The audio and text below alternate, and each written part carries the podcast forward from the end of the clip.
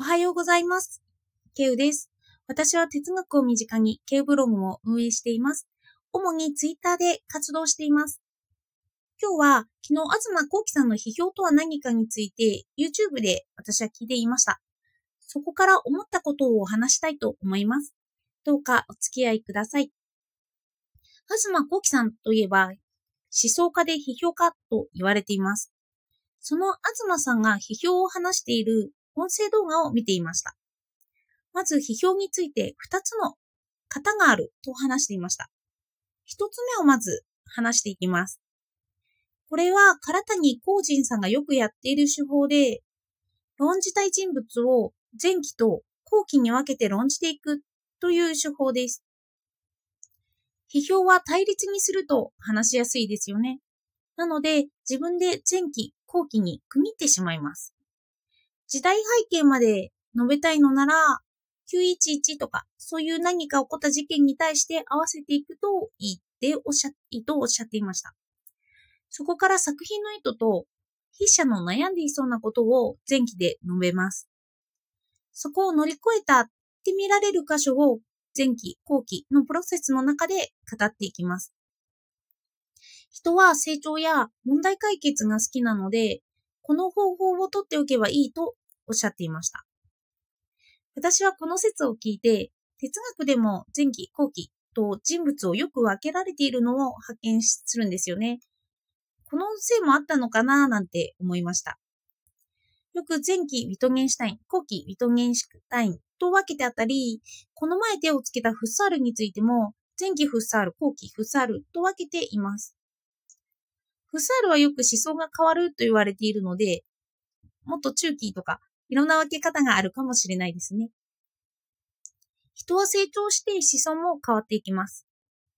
本は書き記してしまえば変わりませんが、固定的になってしまうんですけど、でも書いていないものに関しては変わっていきますよね。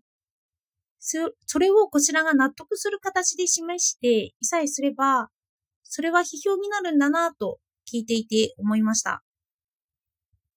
ただ、前期後期と分けて困った点は、その人物を判断しづらくなるということですね。これは最もだと思いました。私は哲学を前期後期で分けて、人をそうやって把握はしていないんですよね。ニーチェはこんなことを言ったとか、そういうことしかあまり話せないんです。なので、東さんの言っていたもう一つの方法を見ていきたいと思います。批評の書き方にですね。これは東さん方式になるそうです。東さんは作品を批評するときに自分で意味を作り出すそうです。批評自体には意味がない。あってもなくてもいいもの。だから作り出すんだということです。まず、なぜ自分がその批評をすることを選んだのか。自分の中で問いにして、その概念、その根拠を述べていくそうです。その根拠に対して想定される質問を盛り込んでいくと、書評が書けるとおっしゃっていました。よく問いありますよね。あの批評家なのになんで映画監督なんだろうとか。昨日ので言えば、ハイデガーはどうして全体主義を批判したのに全体主義に走ったんだろうかとか。まあ、ここれは本も書きそうな膨大なテーマなんですけど、まあ、人が興味を持ちそうな謎と、その謎に対する回答を考えていきます。東さんはこれをパッチワークと言ってました。論じたい人の情報を材料として割り切って集めます。そこから批評として、私が材料をパッチワーク、自分で材料をパッチワークしていきます。この材料とパッチワークと聞いて、私はショーペンハーワーの自分の頭で考える方法について共通することを言っていると思いました。私はショーペンハーワーの読書についてとか知性についてっていうちょっと薄い方なんですけど、それが結構好きなんですよね。ショーペンハーワーは多読は自分の頭で考えていないって表しています。本を読むことが自分の頭で考えているわけではないということなんですよね。で、でも、読書自体は否定はしていません。なら、読書するときにそれは何をしているのかなんですけど、思想を受け入れたりするのではなくて、あの、自分が空っぽになった時、何も考えるものがなくなったり、何も材料がなくなった、そういう時に試みる材料集めだというふうに読書について語っているんです。そうすれば自分の中、頭の中は空っぽにはなりませんよね。材料や疑問が浮かんでくる。そして、そういう謎を頭の中に置いとくと、いつかその材料が、あの、何かに結びつく。その謎が他のものに結びつくと言っています。あの、試作はいつでも訪れるわけじゃなくて、その問題を持ち歩いていると、ふとした時に頭の中で結びつくって言っています。何か自分の持っている謎に対して普遍性を感じたりするんですよね。そういうのが頭の中で組み合わさる。そんな時をパッチワークされると表すのもいいなと思いました。の、東さんは、批評自体の価値はなくて、価値を作り出すものだと言っています。これは何を表すのかというと、ありきたりな想像のつく批評はいらないということですよね。筆者がすごい、こんな考え方ができるんだと、そこに価値を見つけてもらう書評でなくてはいけないと、そういうふうに言ってます。例えば例で言うなら、私は、この前、うるせえ奴らについて語りましたが、その中でラムちゃんの行動のわからなさをアドラー心理学で語ってみました。行動にばかり焦点を移すと、その人物が謎な人物に移ってしまうと話してたんです。こう話した時にみんなに意外だと言われて、でも納得できると言ってもらいました。あ、この納得がポイントで、あ、こういうことがし、批評の元になっていくんだなと思いました。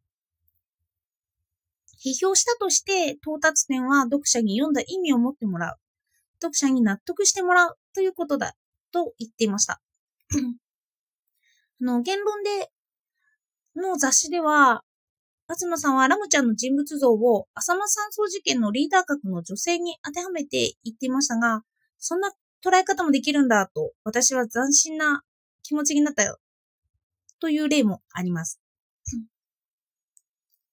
このような新しい発見があると、批評自体が楽しいものになりますよね。この娯楽性を追求していくのがいいのいいのではないかと。批評はエンターテイメントだとおっしゃってます。あの哲学も大元を言うと、知を愛するって言いますよね。いろんな考え方を知ることはとても楽しくて、知的好奇心を刺激します。なので、もうこれ自体がエンターテイメントですよね。あの、ジャック・デリタの言葉で、テクストの外はないという言葉があるそうです。この意味に当てはめると、もう作品の批評も一つのテクストになっているということです。批評が作品と別にあるのではなく、私たちは作品を批評ありきで判断しています。そんな批評についての書き方を聞きながら、私も批評を書いてみたいなと思いました。そして全体として思ったのは、批評の行動って自分の考えを考える行為に似ているなと思いました。あの、よく私は哲学ブログで取り上げる考えるを考えるなんですけど、材料を集める必要性を説いた哲学者に、ショーペンハーワーだったり、アルチュセールだったり、あと構造主義者の特にブリコラージュ論を唱えている人だったり、そういうのが、この材料集めというのにしっくりきます。